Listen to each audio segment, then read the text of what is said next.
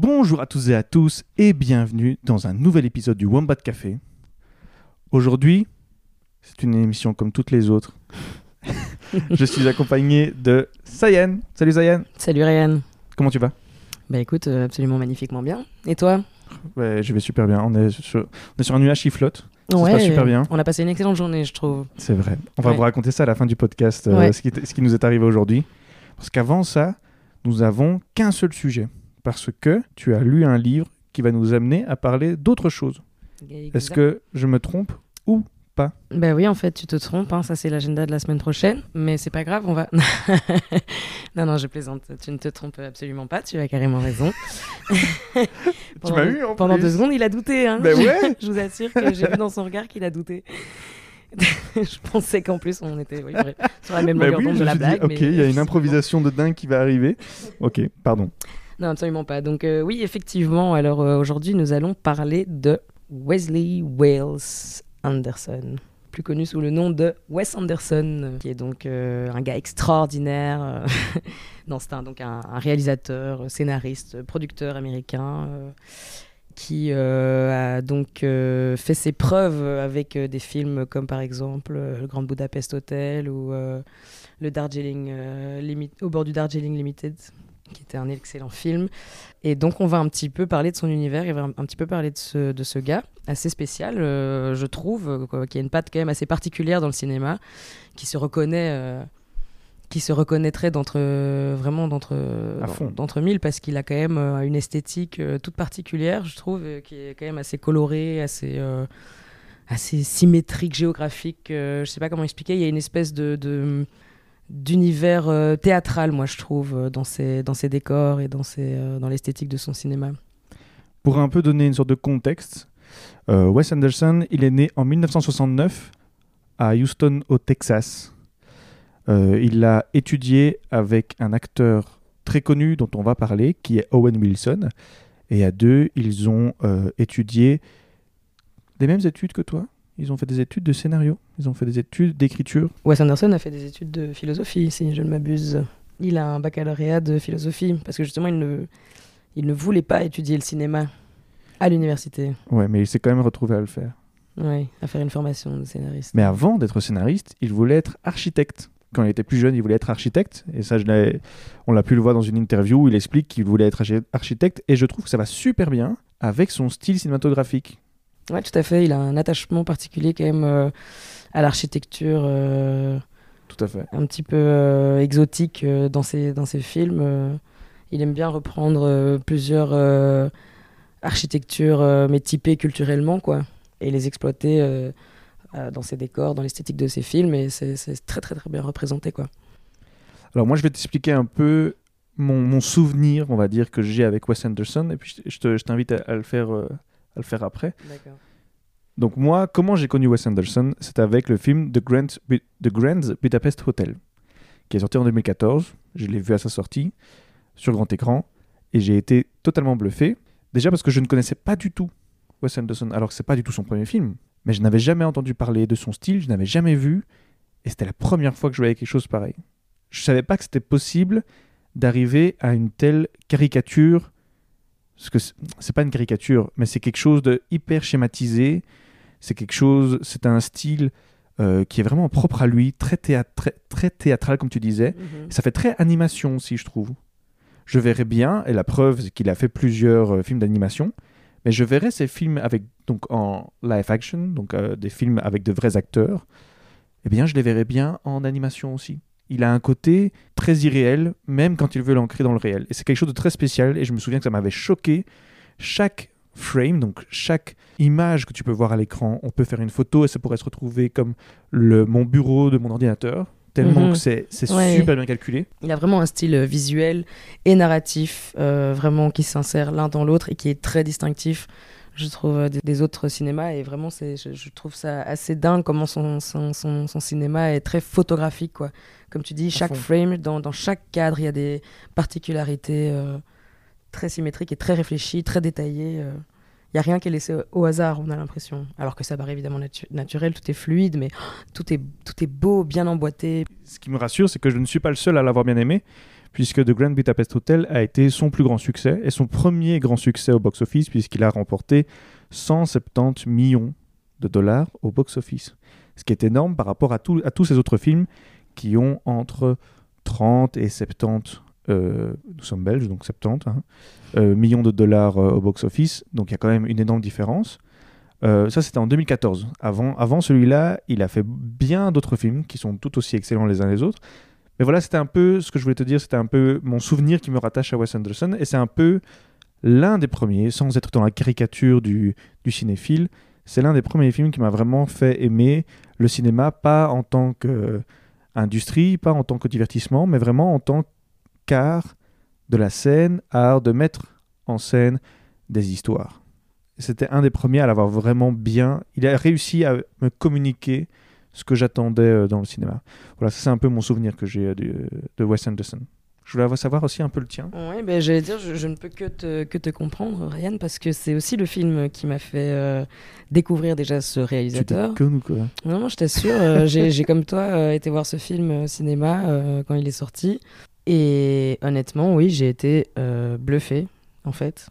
Et c'est, je, enfin, je- j'aimais déjà le, le cinéma avant, c'est pas ça, mais c'est juste que ça m'a fait découvrir euh, une autre dimension au cinéma, une autre dimension de réflexion aussi. euh, voilà, qu'en fait, euh, le cinéma, bon, voilà, c'est avant tout des images aussi.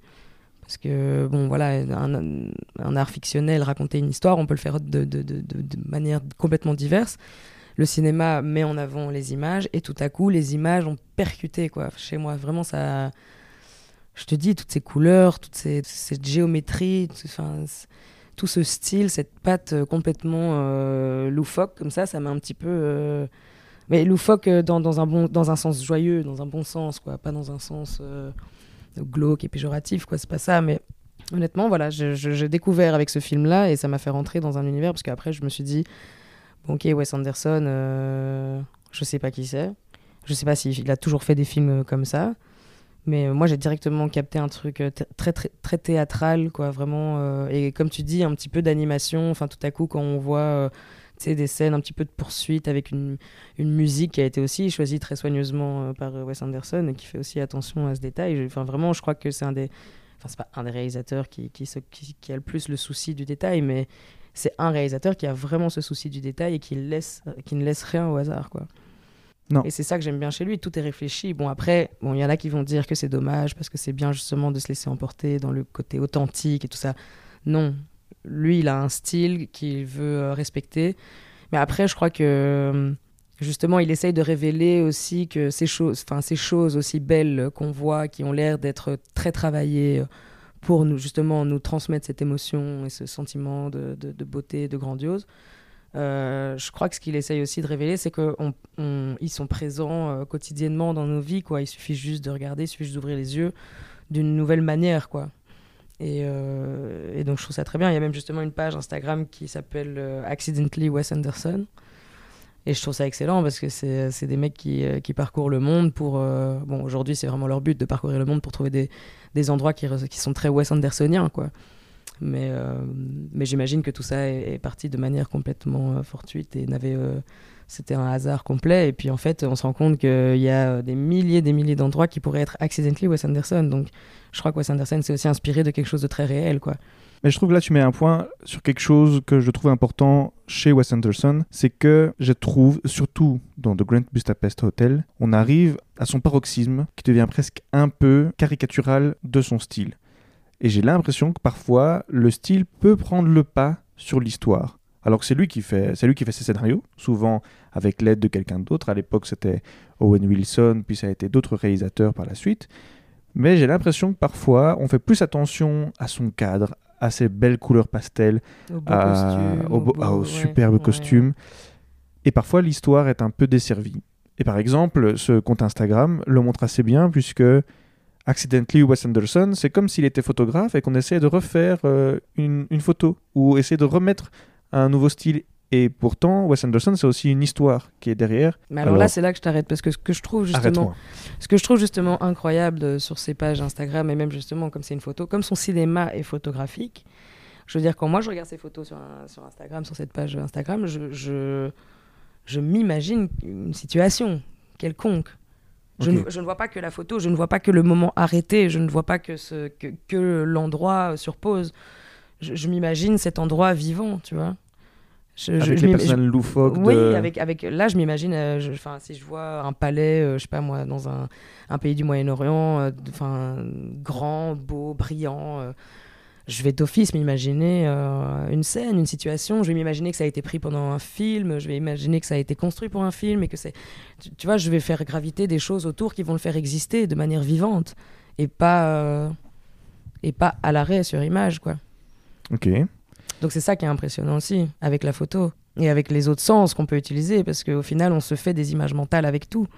Donc euh, il suffit que, enfin, le, le c'est pareil, c'est pareil avec le son, avec l'écoute. On va se faire des images mentales, c'est la même chose. Euh.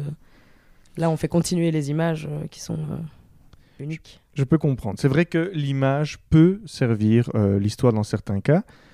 Dans la plupart des films, la personne qui était directeur de la cinématographie, la directeur de la photographie de ces films, c'est Robert Yeoman. Ils ont travaillé énormément de temps ensemble. Et Robert Yeoman, il a euh, expliqué dans une interview, une sorte d'anecdote, si on peut appeler ça comme ça. Il expliquait que la première chose qu'il faisait avant même de parler avec Wes Anderson, c'est que quand il était sur le plateau, il essayait que le point du milieu de la caméra soit au milieu de la pièce, que tout soit d'une symétrie parfaite, mhm. parce qu'il savait que quand Wes Anderson allait rentrer sur le plateau pour commencer les préparations du tournage, il allait demander euh, est-ce que euh, le côté gauche est un peu trop asymétrique euh, par rapport au côté droit? Est-ce qu'on voit un peu plus ce côté-ci que ce côté-là? Est-ce que c'est pas un peu trop haut? Est-ce que c'est pas un peu trop bas? Robert Yeoman, il fait super attention à ça. Et on le remarque directement dans tous les films qu'il a pu réaliser. La symétrie, c'est quelque chose de super important chez Wes Anderson. Il y a plein de compilations sur YouTube où on peut voir les calculs de, ces plans. Euh, du côté gauche, côté droit, qu'est-ce qui se passe au milieu, parce que même ce qui se passe au milieu, il essaye que chaque petit détail soit représenté dans les deux côtés de la caméra. Bref, c'est assez exceptionnel. je pense que c'est ça qui, crée vraiment... c'est une des choses qui crée une patte particulière chez Wes Anderson. il y a aussi une autre caractéristique que je trouve très intéressante, c'est que souvent euh, les personnages reviennent, des archétypes de personnages euh, reviennent. Et il a expliqué dans une interview que euh, c'est vrai que la grande majorité des personnages qu'on peut qu'il dépeint à l'écran ont l'air très loufoques, très caricaturaux, très irréels. Et en fait, pas du tout. Ce sont de vraies personnes, de, vraies personnes que Wes Anderson a rencontrées ou une combinaison de plusieurs personnes qu'il a rencontrées. Mais donc, ça reste très ancré dans le réel. Euh, son film qui montre assez bien ce côté très euh, réel, c'est Rushmore, dans lequel il raconte son histoire, entre autres. Et on peut voir à l'écran un acteur très connu dans le cinéma de Wes Anderson, qui est Robert Schwartzman. Mhm, tout à fait, qui euh, la qui a même participé, je crois, à un des scénarios, ou en tout cas qui a été producteur sur une, un des films Darjeeling Limited, je crois que c'était. On le revoit dans, dans Darjeeling Limited, on le revoit dans The Grand Budapest Hotel, on le revoit dans les films d'animation qu'il a pu aussi faire. Ouais, bah, euh, ouais, Wes Anderson a cette petite sélection d'acteurs euh, Bill Murray, euh, Adrian Brody. et surtout Owen, Wilson, Ouais, qui rejoue dans plusieurs de, de leurs films. Quoi. C'est bien aussi, je crois, de créer justement une espèce de groupe avec lequel on a envie de continuer d'avancer parce que ça marche. C'est rassurant. C'est rassurant, ouais. ouais. Owen Wilson avec qui il a fait son premier film et en fait ils ont fait leurs études ensemble, c'était des colloques durant leur, euh, leurs études. C'est pour ça qu'ils se sont restés très potes et c'est pour ça aussi qu'on peut retrouver les deux frères de Owen Wilson dans la plupart euh, des films de Wes Anderson. Wes Anderson dans une interview, en fait l'intervieweur lui explique que euh, c'est super génial ce que fait Wes Anderson. Il crée des mondes super fantastiques, des créations de dingue. Et il lui, demande si, dans la vie, euh, son, sa, vie ressemble en fait au, film qu'il présente. Et il le dit, mais de façon assez sèche, qu'il se passe pas grand chose dans sa vie en dehors du cinéma. Donc c'est vraiment un passionné qui veut euh, montrer à l'écran des histoires complètement loufoques. Et en fait, lui aussi s'évade dans ses, dans, ses histoires, dans, ses scènes, dans ses grandes pièces de théâtre en fait qui durent 1h30, 2h. Et je trouve ça assez beau, je trouve ça très poétique. ce, ce réalisateur qui s'enfuit Ouais, mais je, moi j'ai envie de dire juste un petit mot par rapport à ça aussi. C'est pas que, je crois qu'il s'enfuit pas que dans le cinéma parce qu'il y a un truc très euh, syncrétique dans son cinéma. Donc euh, syncrétique, euh, je m'exprime, c'est vraiment qu'il qui, mélange différents types d'art dans son cinéma, donc dans un, type d'art quoi. Donc il y a vraiment tous les domaines artistiques qui se rencontrent parce que donc on parlait de la photographie. Voilà, qu'il a un cinéma très photographique, il y a le cinéma en lui-même avec ses images en mouvement, avec cette histoire qui est racontée par cette cette mélodie un petit peu visuelle quoi. Euh, il y a un poétisme, il y a, y, a y a, une valeur morale qui est rajoutée, il y a quelque chose de, y a des questions philosophiques, existentielles qui sont posées euh, tout le temps et euh, et puis il y a un côté très littéraire aussi au final, parce que dans son cinéma, souvent, ce qu'il a l'habitude un peu de faire, c'est de sectionner son film en chapitres. Je sais pas si tu vois, je sais pas si tu te rappelles. Ouais. Donc ça, ça, ça s'est passé dans, enfin, il fait ça dans plusieurs films. Je sais pas s'il fait ça dans tous ses films. Dans la grande majorité, ouais. Donc voilà, il y a cette idée un petit peu donc euh, syncrétique euh, qui euh, amène cette poésie et amène cette vraiment cette, cette complétude. ça se dit? Je pense que ça se dit, ouais. Enfin voilà, cette, cette, manière d'être intrinsèquement ouais, passionné, complet dans l'art en général, quoi.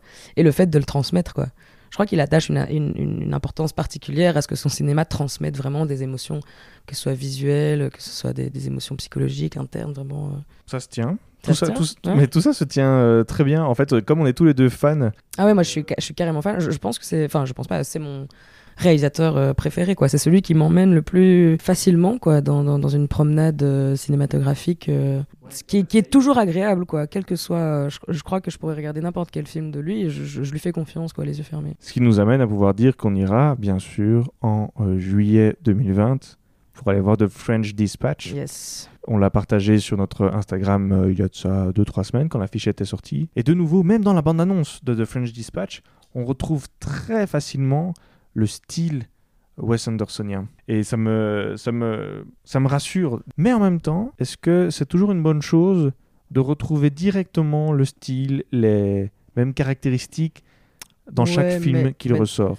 Je crois qu'après, il se réinvente aussi avec le sujet qu'il qu'il exploite, euh, avec le thème sur lequel il va faire, euh, voilà, sur lequel il va dessiner ce sujet, enfin, sur lequel il va en parler. Euh. donc, puis même là, par exemple, il va changer la, la, la, le chromatisme de son, de son film, quoi. Ouais, tout à fait. On va être dans, dans, dans quelque chose de monochromatique et ça va être, voilà, ça va amener une, une, autre dimension au film aussi, je crois, et ça va amener certainement une autre dimension euh, à l'univers euh, Wes Andersonien qu'on ne, qu'on ne connaît pas vraiment jusqu'ici, à part peut-être avec le premier court métrage qu'il a lancé dans sa carrière de, de réalisateur, de cinéaste. Et encore, euh, là, ça s'exprime par le, enfin, ça se, justifie par le fait que c'était dans les années 90, tourné avec son Super 8 en, tant en tant qu'amateur, quoi. Bien, c'était les petites caméras de l'époque qui te permettaient de faire tes films. de manière amovible quoi donc c'était plus les grosses caméras et tout on avait enfin quelque chose qui nous permettait de de faire facilement euh, des petites vidéos amateurs euh, de manière euh, pas chère parce que c'était des, des, formats comprimés quoi enfin compactés. Donc et beaucoup de beaucoup de voilà il y, y, a une espèce de nouvelle vague qui s'est fait aussi avec les Super 8 beaucoup de cinéastes de documentaires plutôt ont commencé avec ce format là on peut retrouver sur YouTube aussi des types de vlogs et des types de vidéos un peu peu émotion avec le Super 8 qui donne un côté très nostalgique mhm, tout à, fait. la pellicule. Ouais, mais ça donne un côté un peu rétro, vintage. C'est ça que d'ailleurs Wes Anderson adore, hein, euh, qui garde d'ailleurs ce style rétro dans ses films. Euh, c'est à, la fois, à la fois très coupé du monde, mais en même temps, euh, on arrive à retrouver un côté très nostalgique. Et je crois que c'est dans la, les personnages qui sont montrés à l'écran, qui sont souvent dans une certaine classe sociale assez particulière, on va dire haute classe sociale, mhm. Avec un certain vocabulaire, une certaine gestuelle, un peu... Oh bah regarde, The Grand Budapest Hotel, c'est bah, euh, Wes Anderson a un attachement particulier pour les 70s. Velours côtelé, euh, pas de def, euh, tout ça, chaussures brillantes, ça, c'est quelque chose qui, voilà, qui le qui l'affectionne particulièrement. Donc je crois qu'il veut rendre hommage aussi à cette époque. Et puis, regarde en, Grande Budapest Hotel, tu as le, le, le, lobby guy, quoi, tu vois, qui est voilà, tout à coup confronté à cette vie luxueuse et à ces classes sociales très élevées. Euh, dans laquelle euh, bah, il sait pas trop où se mettre, donc euh, souvent bah, il fait ce qu'on lui dit et il ferme sa gueule, quoi, en gros, quoi. Mais ça l'emmène dans une aventure complètement déjantée, avec cet autre lobby guy qui, lui, qui le forme, quoi, si on veut, donc Ouais. qui est euh, Monsieur Jean. Et donc voilà, je crois qu'il aborde aussi ces, ces confrontations de classe sociale euh, dans son cinéma. Alors, cher auditeur, pourquoi on voulait parler de Wes Anderson?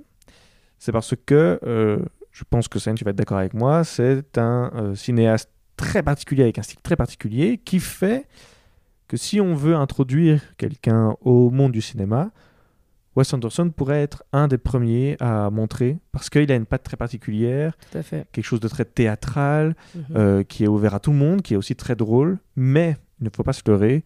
Dans la plupart des films, et Wes Anderson met vraiment un point d'honneur là-dessus, euh, c'est qu'on va rigoler très longtemps durant le film, mais il y a un point dans le film, un point culminant, un certain instant T dans le film, où un, un- un côté très sérieux va Ou arriver, c'est plus drôle, quoi. c'est plus drôle du tout, et on Ou, euh, c'est un vrai, plus. ou c'est un vrai Ouais. sujet qu'on aborde là. Et c'est vrai qu'il amène beaucoup d'humour dans son cinéma, donc c'est aussi quelque chose de, de- de- de- de- d'agréable à regarder au final. C'est, vraiment c'est, apaisant, quoi, parce que C'est un humour pas que dans les mots, c'est aussi un humour de la gestuelle, Ouais, du fait, rythme, dans la fait. musique, dans la manière de poser sa caméra à certains moments, dans la manière de montrer des regards qui peuvent parfois être très drôles à, à voir. Oui, euh. parce que souvent ces personnages, ils expriment pas grand chose. Non. C'est plutôt vraiment dans, dans- justement dans, dans- dans l'utilisation de la technique aussi que ça va révéler euh, des, des- des- des sentiments, des expressions euh, qui ne seront pas spécialement dites par les personnages. Donc euh, vraiment, si c'est vrai que si on a envie d'introduire le cinéma à quelqu'un qui ne, qui ne voit pas ce que pourrait être un bon film, je crois que Wes Anderson peut très bien nous amener là-dedans, parce que c'est vrai qu'on dit toujours euh, le meilleur film de tous les temps, c'est euh, 2001 ça. Odyssée de l'espace. Euh, enfin, si tu connais rien au cinéma, tu vas regarder 2001 Odyssée de l'espace, tu vas t'endormir, après trois minutes, tu vas rien comprendre. Enfin, je veux dire... euh, C'est- assez ennuyant. moi, je l'ai regardé un petit peu tôt dans mes études de cinéma. Je t'avoue que j'ai pas, j'ai pas eu la. Je crois Moi, que ça- m'a vraiment pompé beaucoup d'énergie, quoi. Ça m'a demandé beaucoup d'énergie, de compréhension, de réflexion, de- d'attention, euh, tout simplement, parce que voilà, je, je voulais suivre le fil de cette, de cette histoire et bon, j'ai compris qu'il n'y avait pas un fil rouge déjà. C'est déjà pas mal Mhm. d'avoir compris ça.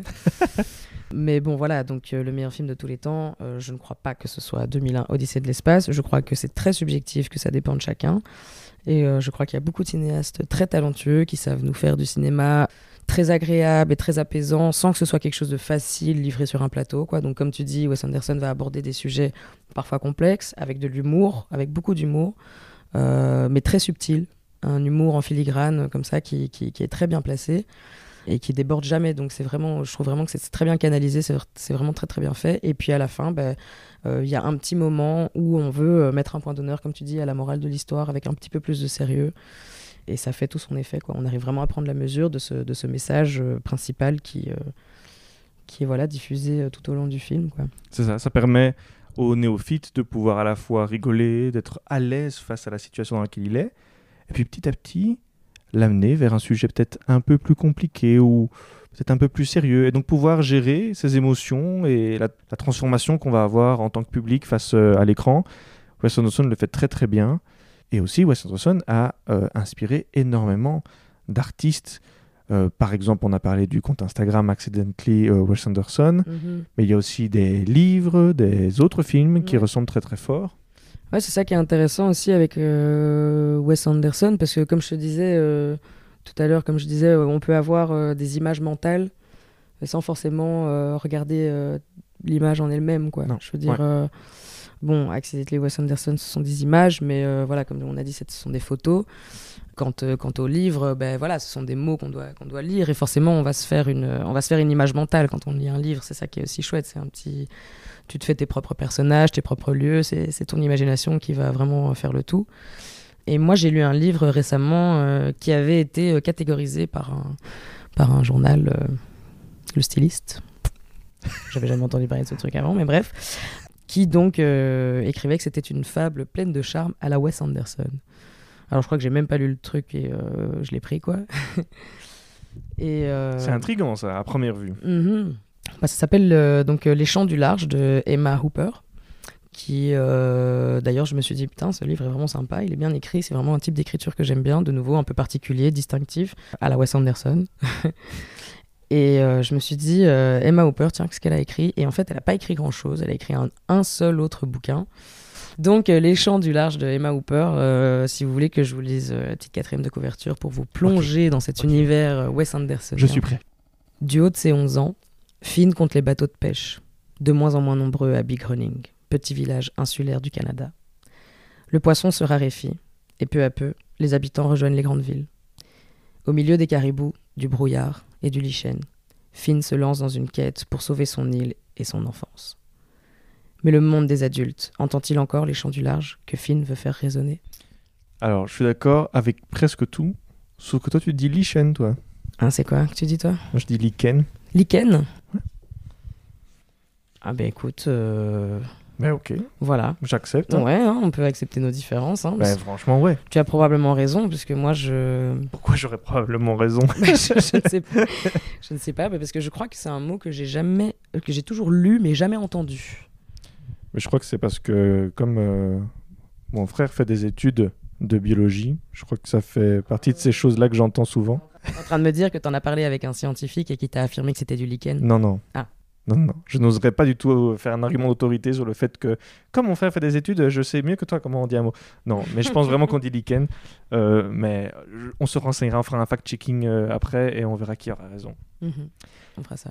Mais après avoir donné toutes ces belles choses et de vous avoir donné peut-être une petite introduction sur ce qu'est Wes Anderson, on va vous expliquer pourquoi on est si fatigué aujourd'hui. Attends, mais je peux pas terminer un petit peu l'explication sur mon livre. Ben merde alors, je pensais que t'avais fini. Enfin, je t'ai dit le nom de la meuf, le nom du bouquin, je t'ai lu la quatrième. Je peux en parler un peu ou pas? Enfin, je crois que j'ai pas du tout accroché les gens là. Euh, bon, je leur ai parlé d'un petit gosse de 11 ans euh, qui veut ramener les bateaux et les poissons. Enfin, je crois pas que ça touche. si bien dans la, dans la transition, excuse-moi. Non, Vraiment, excuse-moi. Non, non, vraiment, excuse-toi. Non, non, je, je plaisante, je plaisante. Mais je vais, je vais juste dire deux mots quand même tout de même sur, sur le livre. En fait, ce, que, voilà, ce qui est intéressant dans ce livre, c'est que c'est donc euh, une écriture euh, très saccadée, dans le sens où euh, il n'y aura pas vraiment de distinction entre les dialogues et euh, ce qui est soit pensé, soit juste euh, constaté, quoi, donc euh, décrit.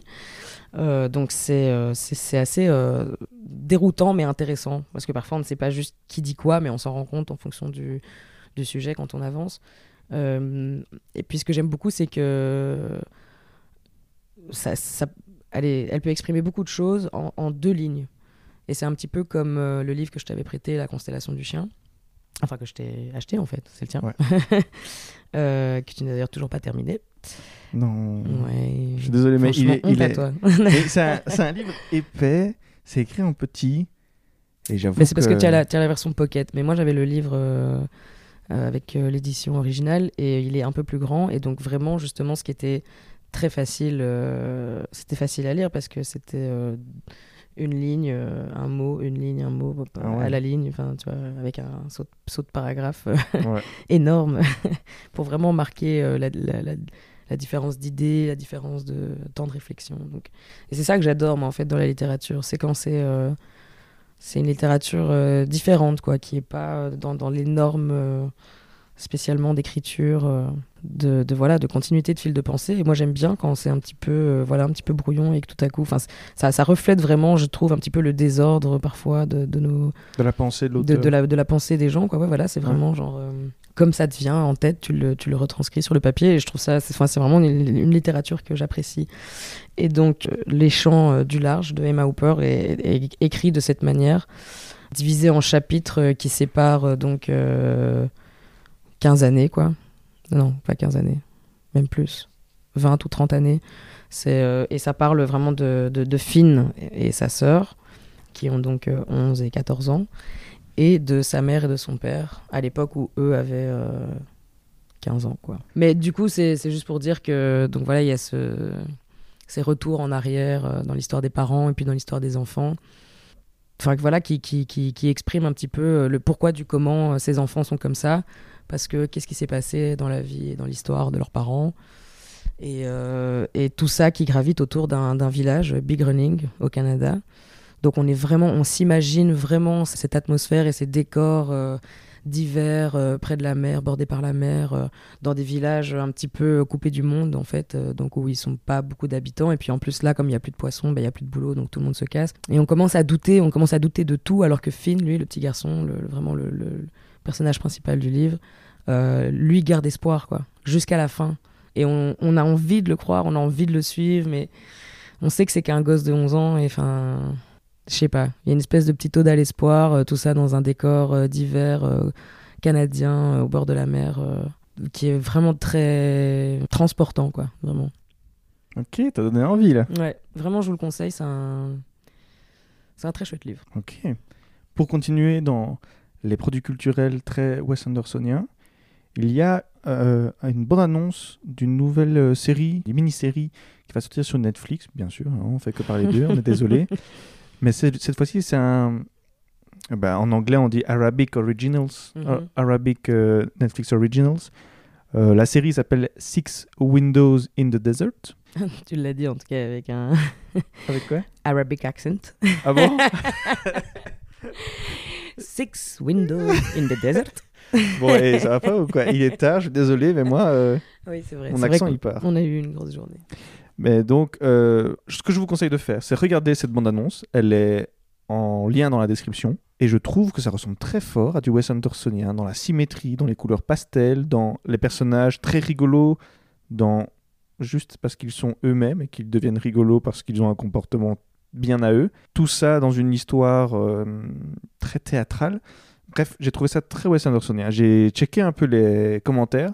Personne ne parle de Wes Andersonien. Donc peut-être que je suis le seul à trouver ça. euh, Bah, tu pourrais faire écoute euh, ton analyse et. euh, Mais vraiment, et il la y avait poster du, du vert et du jaune qui sont très pastels comme Wes Anderson. mhm. Il y avait de la symétrie comme Wes Anderson. Il y avait des mouvements de caméra qui étaient au centre de couloirs, qui suivaient vraiment le regard dans, dans, une, dans un beau cadre comme Wes Anderson.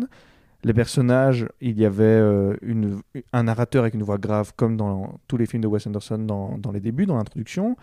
Il y avait des personnages qui avaient des gestes rigolos et des mouvements euh, très caricaturaux et rigolos comme Wes Anderson. Enfin bref, moi j'ai directement fait le lien. Alors c'est peut-être parce qu'on a dû faire de la recherche pour cet épisode et donc j'étais déjà un peu dans, dans un framing, dans un cadre cognitif très particulier qui fait que j'ai cru que c'était ça et que je suis complètement euh, gouré. Mais je vous- euh, je vous conseille de- par euh, Bah ouais. l'univers Wes Anderson. Et je vois du Wes Anderson partout maintenant. je marche dans la rue, mais ça c'est Wes Anderson. ça un tram qui passe. Ouais, c'est ça. Un, un très beau mouvement de véhicule. Je suis parti dans un délire. Ok, dites-moi ce que vous en pensez. Est-ce que je suis devenu complètement fou et je vois du Wes Anderson partout Ou bien est-ce que vraiment euh, il y a un rapport euh, assez clair? Bref, revenons maintenant à un sujet un peu plus belge, puisque La aujourd'hui... Belgique. La Belgique. La Yep, Belgique. yep, yep, yep. Aujourd'hui, nous avons été à un festival, la première édition du Brussels Podcast Festival. On vous en a parlé la semaine passée. Nous, nous venons de rentrer en fait de ce festival, c'est encore tout frais dans nos têtes. Mhm. Nous sommes euh, remplis d'espoir, d'optimisme, d'énergie. De... Ouais, ça nous a un petit peu regonflé là. C'est quand même, euh, ça nous a fait du bien, je pense. Ouais. C'est quand même chouette de voir euh, tous ces gens qui sont intéressés par le même, euh, le même médium, le même type euh, de façon d'exprimer les idées, le, le même, cette même vision de la liberté d'expression, quoi. Vraiment, euh, ça fait du bien. Nous avons été voir donc des, des podcasts euh, en live. Nous avons été voir un blowout ou une blowout, je sais pas comment on dit, un blowout ou une blowout. Une blowout station, Une blowout session, yeah. you know. Donc en fait, c'était des écoutes de podcasts dans le noir total, ce qui était assez vraiment cool. C'est la première fois que je faisais ça ouais, et- c'est une très très chouette expérience. Si vous avez l'occasion, allez-y. Mhm. Et nous avons aussi été voir des conférences, euh, entre autres celle de Sylvain, euh, Sylvain Gire, qui est euh, un des chefs, un des cofondateurs de Arte Radio, euh, qui, qui font des super podcasts. Allez les écouter directement. Bref, donc j'ai été euh, vraiment euh, super hypé à tout ce que j'ai pu voir. J'étais vraiment content de me rendre compte que je suis pas seul. Parce que quand j'en parle avec en dehors de Sayan, eh bien, ils ne savent pas c'est quoi des podcasts, ils n'en écoutent pas. Mhm. Ouais, moi je pense qu'il y a des que je gens peux ne qui pas leur en vouloir À, ch- à chaque fois, les gens que je dis, euh, ouais, donc c'est avec mon, mon co-host de podcast, you know. Et chaque fois, ils sont là, ah, tu fais du podcast? Ah, Je Mhm. savais pas. Et j'ai parfois, je leur réponds, mais j'ai l'impression que tu m'as dit ça la dernière fois aussi. alors, euh, alors, on en a un peu parlé, mais du coup, tu as de nouveau oublié. Mais c'est pas grave. hein, mais je crois que c'est parce que, ouais, il y en a chez qui le mot podcast ne fait pas. euh, C'est pas rentré dans les habitudes, ne- en ouais, fait. c'est ça. C'est pas, c'est, ouais, c'est pas encore. euh, Enfin, c'est ce qu'on disait. hein, euh, en Amérique, euh, voilà, le podcast commence à être vraiment euh, sur le marché. Ouais, des, c'est des- devenu du un marketing, marketing. euh, ouais, voilà, où ils se font beaucoup, beaucoup, beaucoup d'argent dessus. euh, on, on arrive à, on, on peut parler de milliards maintenant. Ouais.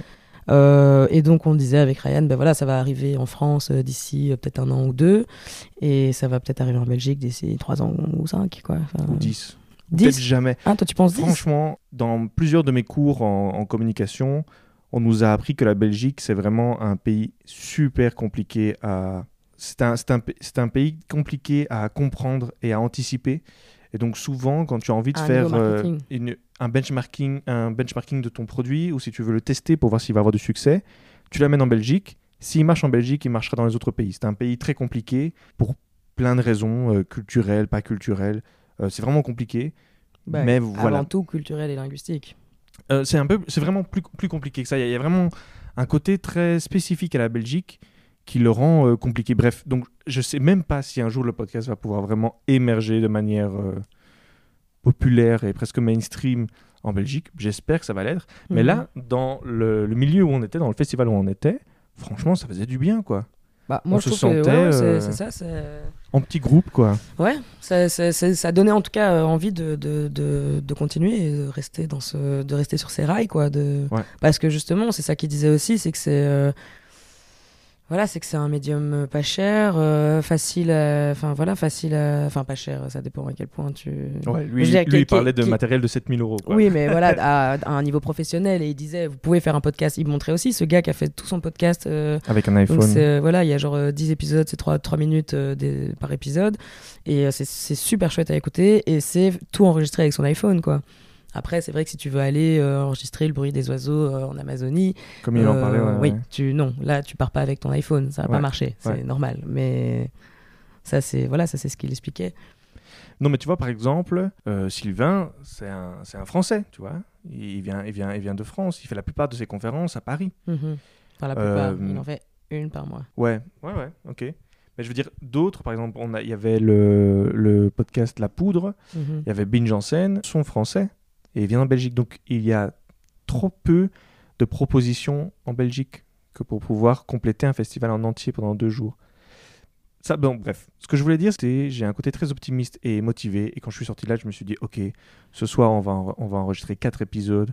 Euh, je suis prêt là, on, on est bon, on va créer notre maison de production. Bref, Et puis il m'a vu, m'a m'a fallé sur le canapé.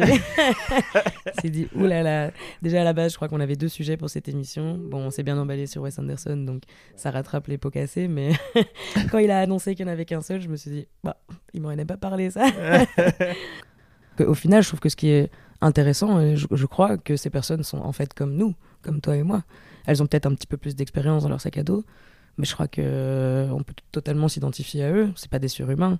Justement, c'est des gens vraiment comme toi et moi qui sont, euh, qui à la base se disaient, on avait des discussions un peu de café, quoi, et ils se sont dit, putain, mais on devrait trop en parler en fait. On devrait trop faire un podcast. C'est ça que Grand Fresh euh, expliquait. dans le- C'est vrai. Je trouve qu'on a euh, énormément de chance d'avoir pu participer à ce, à ce festival, qu'il est très prometteur. Tout à fait. Je Ouais. pense que dans les, les- les prochaines éditions vont être génialissimes. J'espère qu'on pourra interviewer une de ces personnes dans notre podcast, l'inviter pour qu'il puisse nous en parler plus profondément, pour qu'il puisse nous, nous donner peut-être les travers de comment ça s'organise et tout ça. Ça m'a l'air bien compliqué. D'ab- D'ailleurs, si j'ai bien compris, en fait, donc euh, le festival, pour ceux qui ne savent pas, se passe à l'atelier 210, donc euh, à Etterbeek, à Bruxelles. Je pense que c'est euh, la team de la Black Blackout Session. Donc euh, cette team qui fait euh, une écoute par mois d'un d'un vinyle euh, d'un artiste, euh, donc complètement dans le noir. Donc c'est exactement le pr- même principe que la Blowout Session, mais ce, ce- ce ne sont pas des podcasts qu'on écoute, mais ce- c'est bien un- C'est un album. l'album d'un artiste. Euh, D'ailleurs, le prochain, c'est le 10 mars avec euh, Lerita Mitsuko. Donc, euh, Le seul amour qui- Ouais, exactement, Merci, exactement. merci, tu connais tes classiques, c'est bien, c'est bien. Merci. Et du coup, je pense que c'est ce groupe-là qui a organisé le festival, ou en tout cas qui a lancé le projet. Ce qui est plutôt cohérent, puisque ça reste de l'audio, un médium audio. Oui, tout à fait. En fait, et eux, la, blow, la Blowout Session, c'était une espèce de sélection de leurs euh, podcasts préférés qu'ils nous introduisaient. Des extraits. Euh, voilà. Donc, ils nous les ont introduits euh, avant d'éteindre toutes les lumières. Chaque podcast, il y en avait quatre en tout. Il y en avait cinq même. Ah oui, il y en avait, il y avait un petit bonus sur Ouais. Julie Haro. Non, c'était pas Julie Haro, c'était Lisa Haro. Jessica. Jessica. Pourquoi j'ai pensé Julie Julie Jessica. Bref, donc il y avait cinq euh, podcasts qu'ils nous ont introduits au début et puis euh, ils ont éteint la lumière et euh, ils ont voilà ils ont enchaîné, enchaîné un petit peu bon de manière assez fluide et sympa tous ces podcasts qu'ils ont sélectionnés mais donc eux ne font pas de podcast eux-mêmes je crois De quoi? La Blowout Session le groupe Ah non, je, je, je pense pas. En tout cas, ils nous ont- ils ne l'ont pas présenté comme euh, ils avaient qu'ils avaient un projet de euh, faire des, des podcasts par eux-mêmes et des, des sessions euh, originals. non non c'est ça c'était juste une sélection de, de, voilà de podcasts qu'ils apprécient Mais c'était vraiment cool. Et, et- et donc, si vous avez l'occasion d'aller à un festival, peut-être vous nous écoutez, parce que bon, on a un peu regardé nos stats et il y a des pays complètement loufoques euh, qui nous écoutent. Donc, euh, si jamais vous avez un festival près de chez vous qui euh, serait un festival de podcast, eh bien, foncez parce qu'ils sont vraiment. Enfin, c'est assez intéressant. Et Il y a aussi tout un côté euh, bienveillant. Ça, ça, ça m'a fort, ça m'a fort intrigué. C'était ce côté hyper bienveillant. Tous les présentateurs étaient assez proches de nous Mhm. et nous accueillaient vraiment à bras ouverts. Ils nous disaient les gars, si vous voulez qu'on discute après, je, Eh bien, je bar, suis là, euh, ouais, avec ma petite ouais. bière euh, tranquille, on peut, on peut se voir. Et puis, euh, et puis entre nous, tout le monde était poli, tout le monde laissait passer tout le monde, presque un peu trop gentil. Ouais, ouais. Enfin, c'était vraiment très, Ouais, avait- très accueillant. ouais, ouais, il y avait une petite ambiance euh, bon enfant, bienveillante, euh, assez sympathique. euh. Et donc, on vous a conseillé la semaine passée Grand Fresh, et on a pu les voir euh, en live. Ils sont euh, tout aussi bien, et c'est hyper impressionnant. Bon, en fait, un truc qui m'a super fort impressionné, c'est le talent rhétorique et le talent Ouais. prosodique Ouais, et le ouais. talent oral qu'ont chacun, chacune de ces personnes. À fond, Chacun de ouais, présentateurs. à chaque fois, je veux dire, c'était, enfin, c'était pas de l'impro parce qu'ils avaient quand même préparé une espèce de, de, de, de- voilà, De de, de, oui, de ligne à suivre, mais il y Ouais. avait pas, euh, Chemin de fer. y- voilà, c'était, il y avait, c'était quand même un petit peu improvisé tout le contenu réel de leurs discussions, de leurs échanges, et c'était très spontané. C'était, ils avaient, ils avaient une très bonne répartie chacun, une très bonne élocution, une très bonne manière de s'exprimer. C'était vraiment très agréable à regarder, je trouve. Ce qui pouvait être surprenant, puisqu'un podcast, là par exemple, on est en train d'enregistrer, on est dans une euh, petite euh, pièce, euh, il fait noir. Petite euh, pièce, abuse pas. Non, je suis désolé, c'est la chambre de Sayane. Oh, c'est ma chambre slash salon, très Non, confortable. c'est ouais. plus petit que la scène sur laquelle ils étaient, c'est ça que je veux dire. Oui, oui, oui. Et, et- et on est tranquille, tout seul, il y a, y a un chat et c'est tout.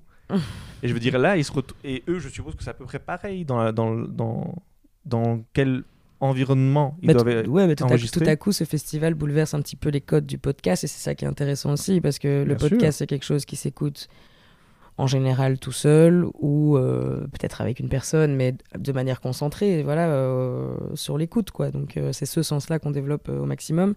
Et là, ce qui était, un- ce qui était quand même assez différent, c'est que tout à coup, on mettait une- un visage sur ces paroles, sur ces, sur ces, sur ces visuel. voix, tu vois. Ouais. Et on avait, oui, on avait vraiment un support visuel de l'échange entre ces deux personnes, entre ces quatre personnes, puisque c'était un crossover. Voilà, tout, est, tout à coup, ça, ça demande le soutien de notre, du sens de la vue. Ouais. Que dans le podcast, on, normalement, on n'a pas besoin. Justement, c'est quelque chose qu'on peut emporter avec nous. C'est des images mentales qu'on peut emporter avec nous, alors que quand on regarde un film, bon, ben, il faut vraiment euh, regarder euh, l'écran, quoi. Donc, on doit vraiment stopper tout ce qu'on fait, alors que quand on écoute, on peut, on peut marcher et se diriger vers l'endroit où on veut aller, alors que. Enfin, moi, c'est ça que j'adore, en fait, dans le dans l'écoute, dans l'audio. Pas forcément dans le podcast, mais c'est le fait qu'on peut le transporter, quoi. une ode à ce médium qui est en train tout d'émerger. Tout à fait. On va finir cet épisode en vous conseillant un nouveau podcast. Comme on a beaucoup parlé de tout ce qui se passe à Bruxelles, allons de l'autre côté de l'Atlantique, aux États-Unis, et parlons d'un podcast que j'ai trouvé assez extraordinaire. Alors avant de vous dire quel est ce podcast, je vais un peu vous donner un contexte de comment a émergé ce podcast. Il existe plusieurs types de podcasts. Il existe les interviews. On a par exemple La Poudre, qui était aujourd'hui au festival. Il y a Les gens qui doutent de Fanny Ruet, qui est aussi au festival. Euh, il y a Bientôt de te revoir. Bref, ça, ce sont des interviews. Il y a aussi les podcasts d'investigation, où vraiment il va y avoir une enquête, où on va rentrer dans un monde particulier ou dans un crime particulier. Ça a beaucoup de succès. Ce sont les, un peu les, les sériels. Euh, c'est un type de, podcast où en fait on, on va suivre une enquête. Et ça, ça a beaucoup de succès, énormément de succès. Et les plus connus, ce sont ceux qui suivent un serial killer. Et il y a un podcast d'investigation qui est sorti il n'y a pas très longtemps, qui s'appelle Dead Eyes, donc euh, yeux morts. C'est euh, présenté par un comédien que je trouve vraiment cool, Connor Ratliff, qui est donc, euh, comme j'ai dit, un acteur qui est aussi un comédien, un stand-upper. Et là, il fait une série de podcasts sur pourquoi, en 2001, Tom Hanks l'a renvoyé euh, lors du casting euh, d'un- d'une série qui s'appelle Ben of Brothers, qui a eu quand même un certain succès euh, et qui a pu euh, remporter plusieurs prix. Et donc le but, c'est de savoir pourquoi Tom Hanks l'a viré à ce moment-là. Mais il l'a pas viré euh, d'un grand, grand rôle ou quoi. Il devait dire trois lignes dans la série. Euh, et Tom Hanks l'a renvoyé parce que, soi-disant, cet acteur avait dead eyes, avait les, yeux morts. Alors au début du, podcast, on va essayer d'expliquer ça veut dire quoi dead eyes. Et donc il, veut vraiment essayer de comprendre pourquoi. Donc il invite plein de personnes, il y a vraiment une enquête où il replonge en 2001. C'est vraiment rigolo parce que c'est complètement tourné en dérision, tout ce côté hyper sérieux des serial killers. Et en même temps, euh, tu t'accroches quand même fort au présentateur et tu as envie de savoir pourquoi Tom Hanks l'a renvoyé. et tu as envie qu'ils soient invités et tu, tu veux avoir des explications. Merde quoi, mais pourquoi il l'a renvoyé Et donc voilà, tu t'accroches à ça et c'est vraiment très drôle. Euh, en plus, c'est intéressant parce que ça, ça parle des injustices et des inégalités qui se passent durant les castings, surtout à Hollywood, Mhm. où tu peux être très- d'un casting parce que tu as les cheveux trop longs. Ouais, parce très que, physique, très calé sur le physique, ouais. Voilà, et donc, euh, Ça, c'est malheureusement, vraiment c'est très des- intéressant. Et une... là, ce sera l'indice pour le prochain épisode, le sujet du prochain épisode. Ça- le prochain épisode va parler de un des acteurs que ce présentateur interview. Voilà, c'est tout ce que je veux dire, je vais pas aller plus loin. Les plus intelligents d'entre vous sauront de qui je parle. Personne ne saura de qui tu parles. Même moi, je crois que j'ai pas la moindre idée à qui tu penses. C'est pas grave. Il faut, il faut avoir euh, regardé pour comprendre. Bref, voilà, euh, ça c'est mon podcast du jour que j'ai envie de conseiller. Je te propose Anne, de finir cet épisode sur une super phrase, comme d'habitude. Mhm, Comme d'habitude, effectivement. Bah, moi, je vais vous dire euh, de garder l'esprit ouvert, quoi. C'est bien. Gardez l'esprit ouvert? Mhm, C'est important. Ok, chin. Et on se retrouve la semaine prochaine pour un nouvel épisode. Ciao, ciao.